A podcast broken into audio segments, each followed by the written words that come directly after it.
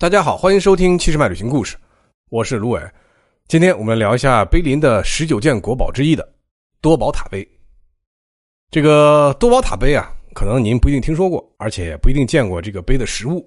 但是呢，我相信大家在小的时候啊，上学的时候都上过书法课，那么用一般的这个描红本啊，都练过书法，就是那个红线字框里边的毛笔字。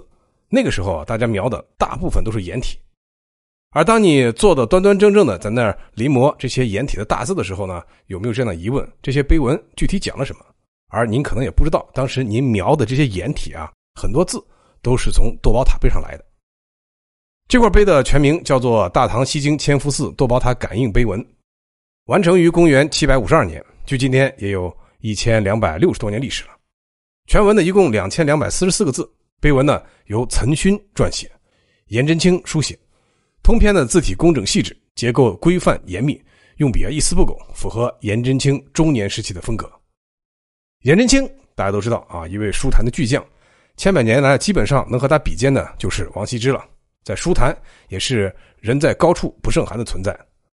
唐代书坛呢以颜真卿为冠，那么宋代以颜书为旗啊，就是旗帜的旗。颜真卿在书学史上啊，颜体缔造了一个独特的数学境界。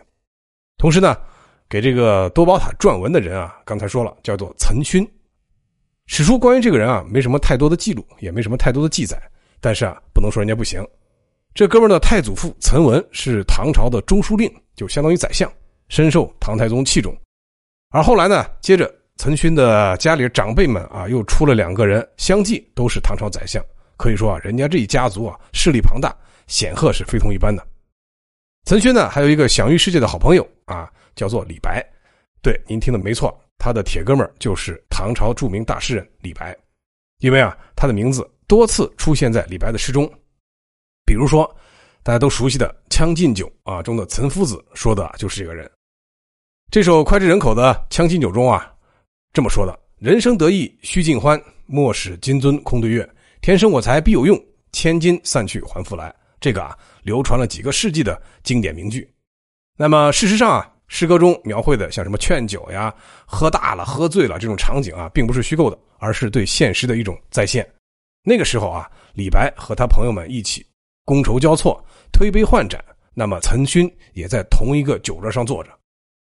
诗人总是喜欢把自己欣赏的人放在自己作品里，总是把自己欣赏的美景放到自己的诗中。所以啊，李白自然而然在自己的诗作中夹杂私货啊，像“岑夫子，丹丘生，将进酒，杯莫停”啊，这诗句中说的岑夫子也是岑勋。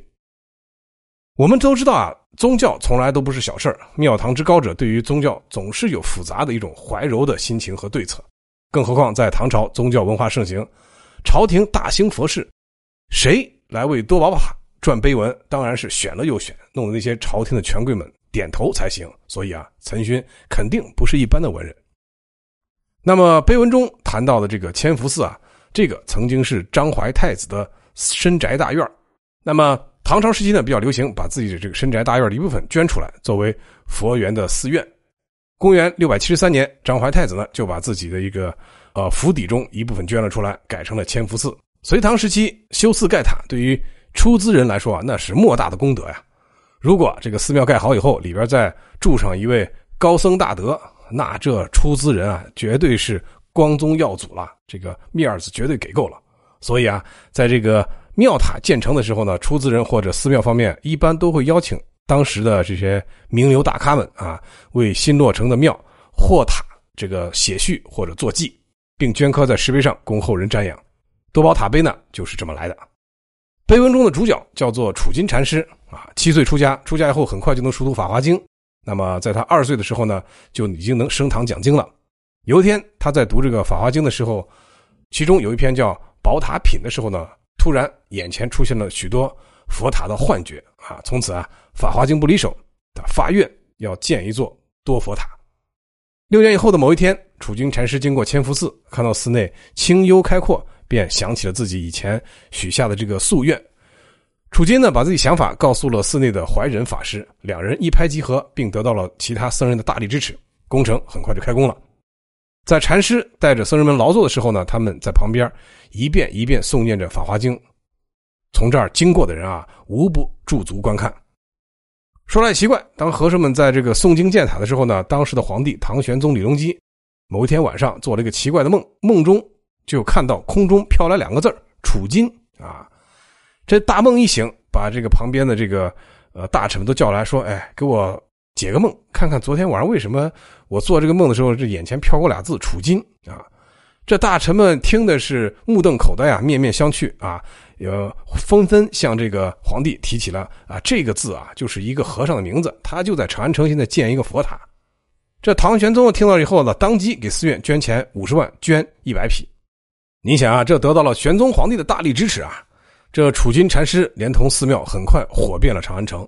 两年以后呢，多宝塔建成了，竣工当日彩云罩顶啊，京城的人们纷纷前往观看。颜真卿啊，流传到现在的石碑作品里边啊，多宝塔碑的文献价值非常大。